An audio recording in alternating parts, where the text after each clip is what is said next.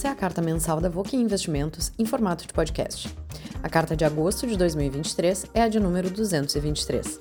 Falaremos sobre o comportamento dos mercados, da economia e de nossos fundos de investimento. Em agosto, os fundos Voking GBV Aconcagua e Voking K2 Long Bias tiveram rentabilidade de menos 5,88% e menos 5,18%, respectivamente, enquanto o Ibovespa teve rentabilidade de menos 5,09%. No ano, os fundos Voking GBV Aconcagua e Voking K2 Long Bias rendem, respectivamente, mais 12,59% e mais 14,57%, enquanto o Ibovespa rende mais 5,47%. Já o fundo multimercado Voking Everest, em agosto, teve rentabilidade de mais 0,05%, enquanto o CDI teve rentabilidade de mais 1,14%. No ano, o Everest rende mais 6,15%, enquanto o CDI rende mais 8,87%. Na primeira parte da carta, nosso gestor Frederico Von Tobel apresenta os comentários da Volkin sobre o mês de agosto.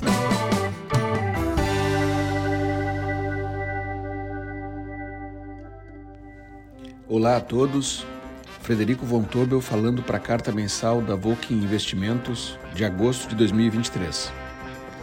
Iniciamos a carta desse mês com uma frase muito importante para quem investe em ações.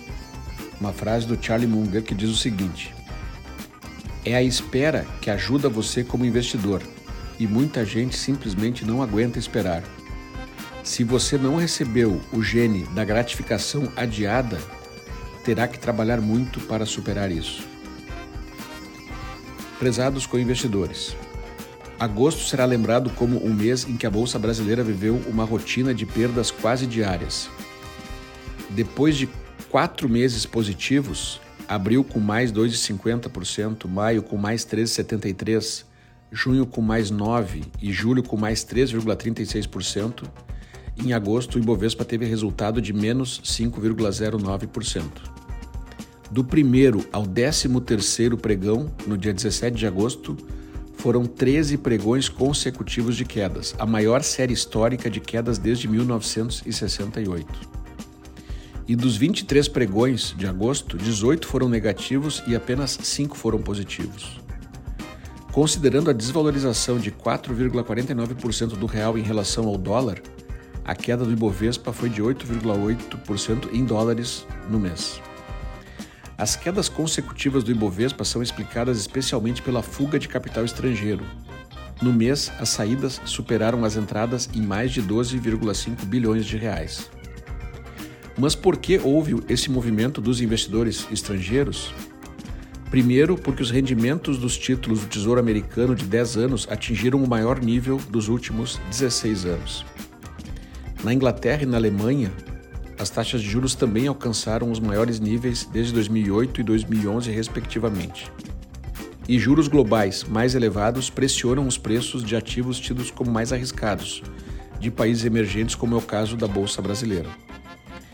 Mesmo com as últimas altas de juros nos Estados Unidos, hoje entre 5,25 e 5,5 ao ano, a economia americana segue resiliente e pressionando a inflação, fazendo com que o Banco Central americano sinalize que as taxas de juros devem permanecer altas por um período prolongado, provavelmente até meados de 2024.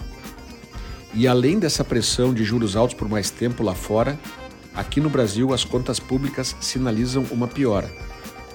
Nos primeiros sete meses de 2023, o governo teve um déficit primário de 77 bilhões de reais, revertendo um superávit primário de 78 bilhões dos primeiros sete meses de 2022. Com as receitas, a arrecadação caindo 5,3% neste ano e as despesas e gastos do governo crescendo 8,7%. O novo arcabouço fiscal acabou com o teto de gastos, que, na nossa visão, era a melhor lei já aprovada pelo Congresso Nacional. E esse novo arcabouço prometeu um pequeno déficit nesse ano e um superávit já no ano que vem mas o mercado financeiro está cada vez menos acreditando que essa intenção do governo seja cumprida. Nessa última semana, o governo apresentou o projeto de lei orçamentária de 2024, contando com o aumento das receitas pela mudança de voto de qualidade do CARF, agora o voto de qualidade será pró-fisco, com a tributação de fundos fechados e de offshores, com o fim da dedutibilidade dos juros sobre capital próprio das empresas e com a regulamentação da subvenção do ICMS, que impactará negativamente muitas empresas também. Ou seja, é o governo querendo aumentar receitas ao invés de, ao invés de cortar despesas. Mas esse projeto ainda precisa passar no Congresso. austeridade é um assunto que consideramos da mais alta importância, seja para uma pessoa, uma família, uma empresa e um governo.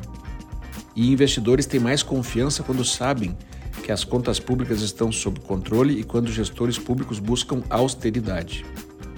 A dívida do governo brasileiro já é grande e cara. Não há muita margem de manobra que não seja a responsabilidade fiscal. E querer resolver o problema fiscal só pelo lado da receita não nos parece o melhor caminho para a economia do nosso país. Esperamos que o Congresso Nacional ajude para que o orçamento seja equalizado também pelo lado do controle de despesas. Uma reforma administrativa há muito necessária seria muito bem-vinda, mas pelo jeito não partirá do Poder Executivo. Enquanto isso, seguimos acompanhando as empresas que estão encontrando meios de superar os desafios e seguir crescendo, independente do governo. Desafios sempre existiram, assim como empresas lideradas por pessoas que encontraram meios de superá-los e seguir crescendo. Apesar do mês negativo, seguimos positivos no ano, com nossos fundos de ações Volkswagen GBV Concagua e Volkswagen K2 com rentabilidade de mais 12,59% e mais 14,57%, respectivamente, no acumulado do ano. E com nosso fundo multimercado Volkswagen Everest com mais 6,15%. Desejamos um ótimo mês de setembro para todos, com muita sabedoria, saúde e paz. E obrigado por investirem junto conosco. Um abraço a todos.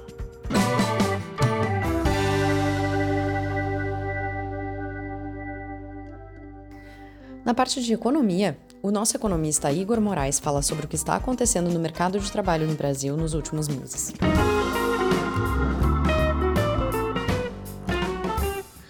Você já parou para analisar em detalhes o que está acontecendo com o mercado de trabalho no Brasil nos últimos meses? Parece que está tudo bem quando olhamos os dados de desemprego em queda, que chegou a 7,9% no trimestre encerrado em julho de 2023. Mas há um processo de transformação na nossa sociedade que está influenciando muito essas estatísticas. Em primeiro lugar, vamos analisar a oferta de mão de obra, ou seja, a quantidade de pessoas que estão em idade ativa, acima de 14 anos, e que compõem o que se denomina de força de trabalho. Hoje, essa está estimada em 174 milhões de pessoas, cerca de 20 milhões a mais do que duas décadas atrás. É um número robusto, mas que esconde uma realidade muito pouco comentada o baixo crescimento populacional do Brasil, que está reduzindo a dinâmica dessa oferta a cada trimestre que passa. Em 2012, por exemplo, a PIA, População em Idade Ativa, e que leva em conta as pessoas acima de 14 anos, aumentava em cerca de 578 mil pessoas a cada trimestre. No trimestre encerrado em julho, esse número foi de 381 mil, Visto de outra forma, há 20 anos atrás, a força de trabalho no Brasil crescia em torno de 191 mil pessoas por mês. Agora está se expandindo em 128 mil. O que isso significa para a nossa economia? Muito. A oferta de trabalho é um fator importante para garantir taxas de crescimento, que, combinada com capital e conhecimento, geram as condições para expansões consistentes no longo prazo. Note que o Brasil de hoje já flerta com menor oferta de mão de obra, cenário que deve continuar a se deteriorar no futuro. Nesse caso, de nada adianta ter investimentos, ou seja, disponibilidade de capital, e não ser, a não ser que essa perda de estoque de pessoas seja compensada pela alta produtividade. E como está a produtividade no Brasil? Uma das formas que os economistas encontraram para dar uma ideia dessa medida seria os anos de escolaridade. Preciso fazer comentários sobre isso aqui? Veja os resultados do PISA, Programa Internacional de Avaliação de Estudantes, para entender a nossa realidade. Agora vamos olhar o trimestre encerrado de julho de 2023 e comparar com os resultados dos 12 meses anteriores. Nesse período, cerca de 1,5 bilhões de pessoas engordaram a oferta de mão de obra, ou seja, a PIA, e para manter a taxa de preços constante, deveria gerar 1,5 milhões de vagas, absorvendo esse contingente. Acontece que essa não foi a nossa realidade. Nesse ano que passou, geramos apenas 669 mil vagas, ou seja, insuficiente para dar a essas pessoas uma ocupação. E aqui dentro há diversos tipos de ocupação. De um lado, o setor privado com carteira assinada continuou robusto, criando 1,2 milhão de ocupações. Porém, 640 mil pessoas que trabalhavam por conta própria deixaram suas atividades. E outros 100 mil empregadores deixaram de ser empregadores, provavelmente fechando suas empresas. Agora que vem o um número interessante. Mesmo assim, gerando menos vagas do que o necessário, como que foi possível uma queda de 1,3 milhão de pessoas desocupadas e que trouxe a taxa de desemprego de 9,1% para 7,9%? A resposta está no grupo que denominamos de pessoas fora da força de trabalho. São aqueles que, durante a pesquisa feita pelo IBGE, não estavam desenvolvendo nenhuma ocupação, seja no mercado formal ou informal, e que também não estavam procurando emprego. Por algum motivo, preferiram ficar sem uma atividade laboral remunerada da economia. Pode ser para focar nos estudos, tirar um período sabático, apenas ficar em casa, problema de saúde e por aí vai. Claro, essas pessoas em algum momento podem escolher voltar a procurar uma ocupação no mercado formal, ou se lançarem em alguma atividade por conta própria, abrir uma empresa ou passar em um concurso público. O ponto é que parece que cerca de 38% da PIA não tem interesse em voltar ao mercado de trabalho. Isso mesmo. Em 20 anos de pesquisa, a média de percentual das pessoas fora da força de trabalho no Brasil é essa. Quando tínhamos 153 milhões de pessoas acima de 14 anos, cerca de 58 milhões estavam fora da força de trabalho. Agora que temos 174 milhões, esse número vai a 67 milhões. Se elas resolvessem procurar uma ocupação hoje, certamente a taxa de desemprego seria bem maior, pois a economia não está gerando ocupação suficiente. A tendência é que a oferta de mão de obra se reduza com o tempo no Brasil. Para fletar com taxas de crescimento acima de 2% ao ano, precisamos convencer essas pessoas a participarem desse processo. Sim, alguma coisa está errada no mercado de trabalho no Brasil.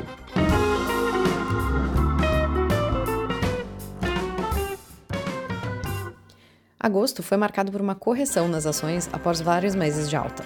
Ouviremos agora os comentários do time de gestão do Voking GBV Aconcagua sobre o mês de agosto. O mês de agosto foi marcado pela discussão do orçamento no governo federal no Brasil, que, aliado com os dados ruins da economia chinesa, fizeram o Ibovespa engatar uma sequência de queda de 13 dias e terminar com baixa de 5,09%. Neste mesmo período, o Volkswagen GBV Aconcagua fechou com resultado de menos 5,88%. No início do mês passado, tivemos a primeira redução da taxa Selic desde agosto de 2020. A taxa estava no patamar de 13,75 a um ano, depois de uma sequência de um ano e meio de altas. O Copom, comitê que toma a decisão, ficou dividido, mas o voto de Minerva do presidente Roberto Campos pesou em favor da redução de 0,5%, acima do que o mercado esperava.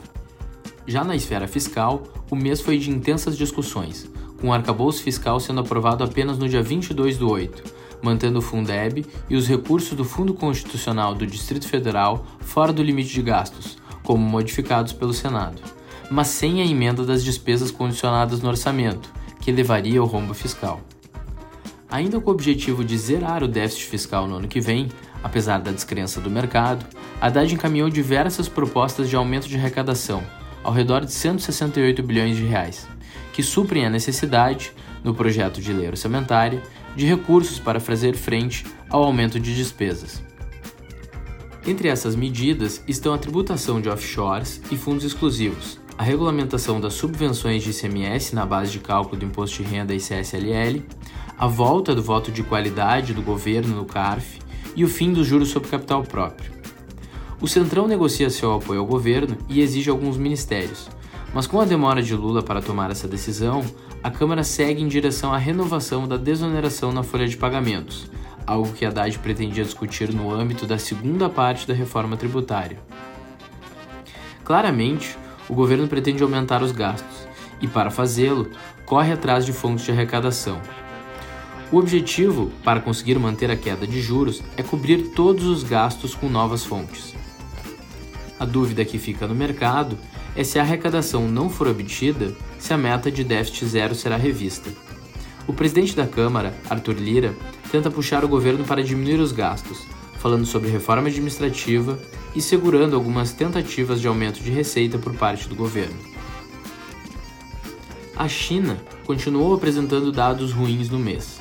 A incorporadora Evergrande pediu falência nos Estados Unidos e a gestora Zhonggrow International Trust, que financia projetos de construtoras chinesas e que tem mais de 100 bilhões de dólares em ativos, passou a ser preocupação no mercado. Com isso, o país criou estímulos ao mercado de capitais e ao setor imobiliário, além de baixar a taxa de juros de 3,55% para 3,45%, na mesma magnitude de junho. Em agosto, aumentamos posição em Enalta, petroleira brasileira focada na exploração e produção de petróleo offshore. A companhia apresenta dois ativos produtivos: participação de 45% em Manati, campo de produção de gás operado pela Petrobras, que apresenta resultado resiliente, porém em fase final de reservas, e Atlanta, campo localizado na zona de exclusão do pré-sal, em águas ultraprofundas e no qual a Enalta é dona de 100% e opera o ativo. Atlanta apresenta 158 milhões de barris de reserva no conceito 2P, provadas, mais prováveis, com óleo de alta qualidade, contendo baixo teor de enxofre.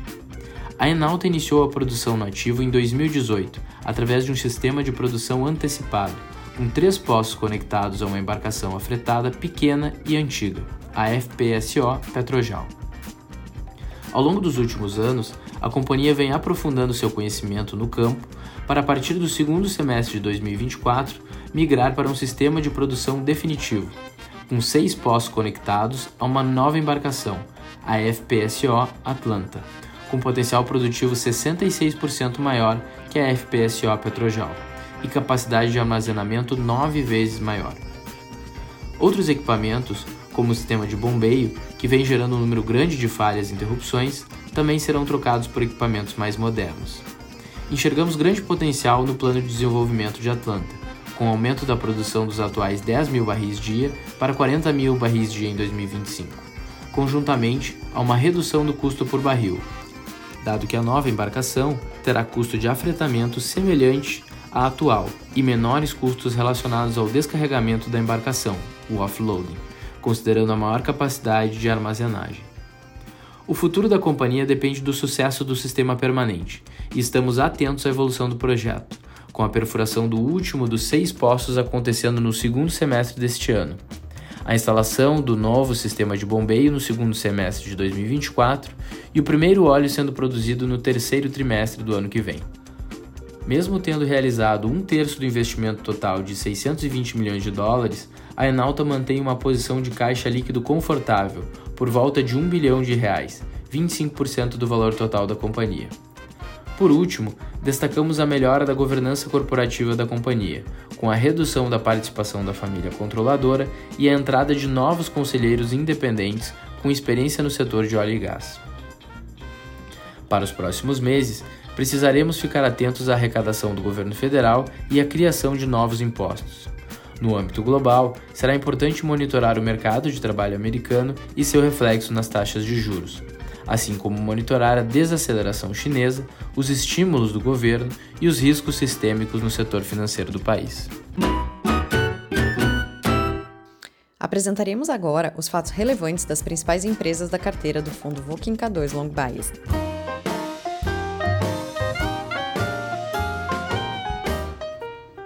A Blau fechou um contrato de empréstimo conversível em ações na Protia, uma das maiores empresas do setor de fracionamento de plasma do mundo, por 20% do seu capital social, no valor de 50 milhões de euros. Em 2022, a adquirida apresentou receita líquida de 244 milhões de euros.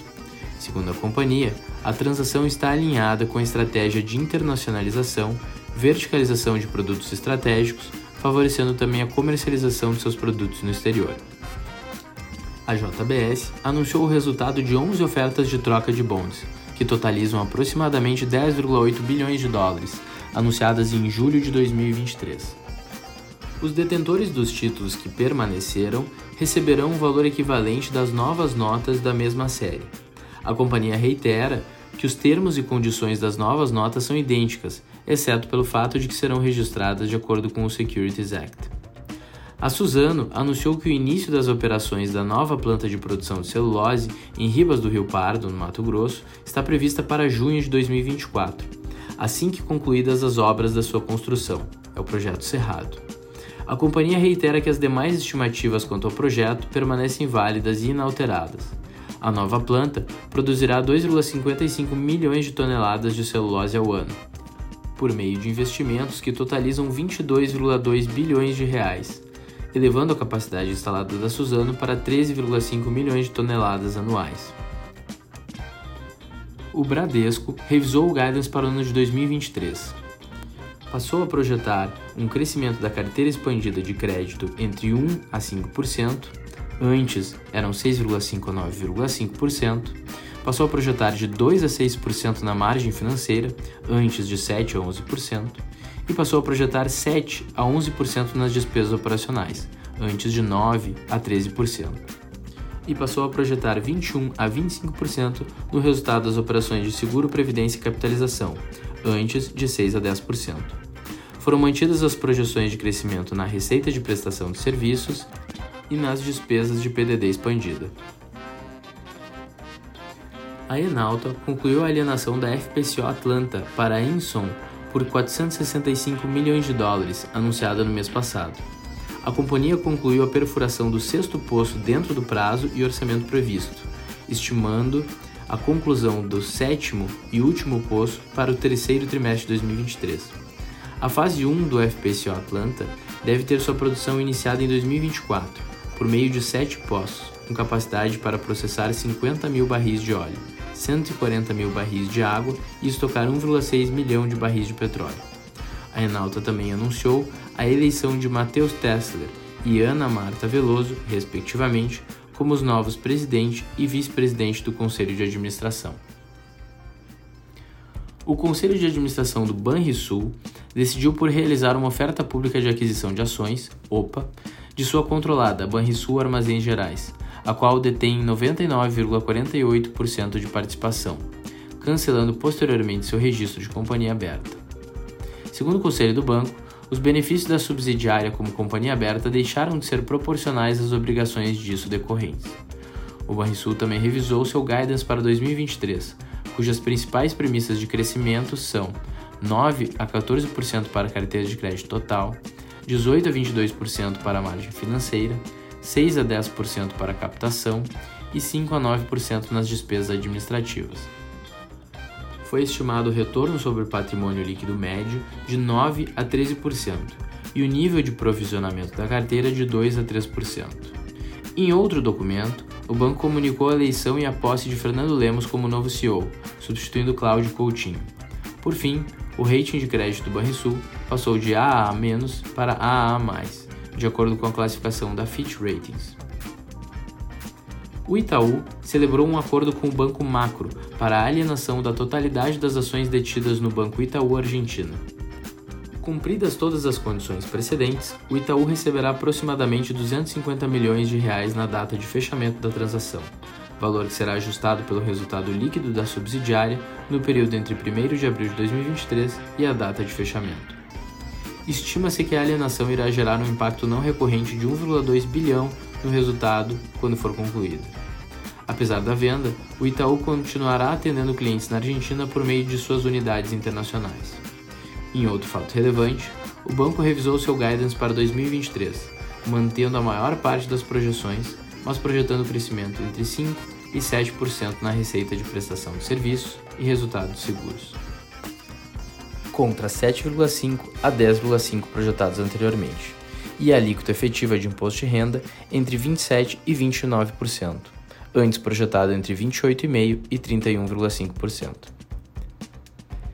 A Itaúsa anunciou um novo aumento de capital no valor de 877 milhões de reais, por meio da emissão de 134,9 milhões de novas ações ao preço de R$ 6,50. Com o novo aumento, o capital social da Itaúsa passará a 64,4 bilhões de reais.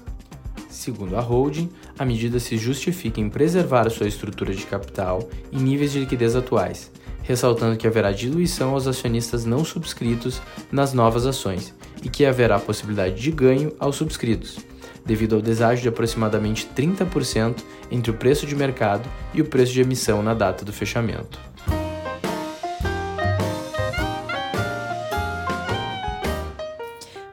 Trecho de nossa carta, apresentaremos os comentários do Comitê de Gestão de Multimercados sobre o mercado e os fundos investidos pelo Voquem Everest. O cenário esperado de uma desaceleração mais acentuada da economia americana, que ajudaria na convergência da inflação para a meta e abrindo espaço para um cenário de cortes nas taxas de juros, não tem se realizado, gerando uma revisão contínua das expectativas acerca do movimento da taxa de juros no país. Enquanto o governo segue num ritmo de expansão fiscal, os indicadores de atividade do mercado de trabalho continuam pressionando os preços, fazendo com que o presidente do Banco Central dos Estados Unidos, Jerome Powell, reafirmasse a possibilidade de novas altas na taxa de juros e sua manutenção por um período prolongado. Em função disso, o rendimento do título de 10 anos chegou a 4,35% ao ano, o maior nível desde 2007, e reduzindo a atratividade dos ativos de risco. Ainda no âmbito global, surgiram novos problemas com empresas imobiliárias na China, que estão sofrendo problemas de liquidez, aumentando o receio de uma maior desaceleração econômica do país e que pode trazer impacto em diversos outros países emergentes com fortes relações comerciais, como o Brasil. O governo chinês tem atuado com pacotes de estímulos para evitar problemas mais graves no setor. Porém, os antigos pacotes que buscavam impulsionar o crescimento do país parecem ter cada vez menos efeito. No Brasil, as incertezas sobre o cenário macroeconômico global e o aumento da preocupação com a de deterioração acelerada nas contas públicas nacionais interromperam a sequência de altas na bolsa e de quedas no dólar. Ainda no início do mês, o Comitê de Política Monetária do Banco Central reduziu, pela primeira vez em quase três anos, a taxa básica de juros em 0,50 pontos percentuais, levando a Selic para 13,25% ao ano e sinalizando como adequado um corte na mesma magnitude para a próxima reunião, o que levou a uma projeção pelo mercado de que a taxa se encerre a 11,75% no final de 2023. O Ibovespa fechou em queda de 5,9% no mês, impactado por um forte fluxo de venda por investidores estrangeiros. O dólar se valorizou 4,88% frente ao real e ocorreu abertura na curva de juros reais, representando queda de 0,38% para o índice IMAB fundo Everest encerrou o mês praticamente estável, 0,05% positivo, ante alta de 1,14% de CDI, acumulando no ano alta de 6,15% ante 8,87% de CDI. O principal detrator de performance no mês foi a exposição em renda variável no Brasil. Destaques positivos para a posição direcional em fundo cambial, o fundo multimercado macro SPX Limits e o fundo de arbitragem de juros Quantitas Arbitragem. Os piores desempenhos foram do fundo de ações Long Only GBV Concagua, do fundo de ações Long Bias SPX Falcon e do quantitativo Giant Zarathustra. Foi feito um único ajuste no fundo durante o mês, reduzindo a exposição direcional atrelada a dólar em função do movimento de alta da moeda observada nas primeiras semanas do mês. Temos feito revisões e análises da carteira do Everest para tentar avaliar o desempenho recente aquém do esperado, principalmente nos últimos 12 meses, em que fica próximo a 67% do CDI. Entendemos que, apesar de que possamos fazer alguns ajustes na carteira para buscar incrementar a rentabilidade mantendo o perfil de risco do fundo, o principal problema está sendo o período atípico de retorno da classe de fundos multimercado macro, em meio a um cenário de constantes revisões de cenário, seja no âmbito internacional como local, mas que não há alterações quanto à perspectiva de geração de resultados positivos no longo prazo dos fundos desse perfil. Como referência, o índice de hedge funds da Ambima, que serve como parâmetro para acompanhamento desse segmento e que possui uma carteira teórica composta atualmente por 340 fundos, está com rentabilidade de 5,1% no ano, equivalente a 59,5% do CDI, e 6,94% nos últimos 12 meses, equivalente a 51% do CDI até a última informação disponível em 29 de agosto.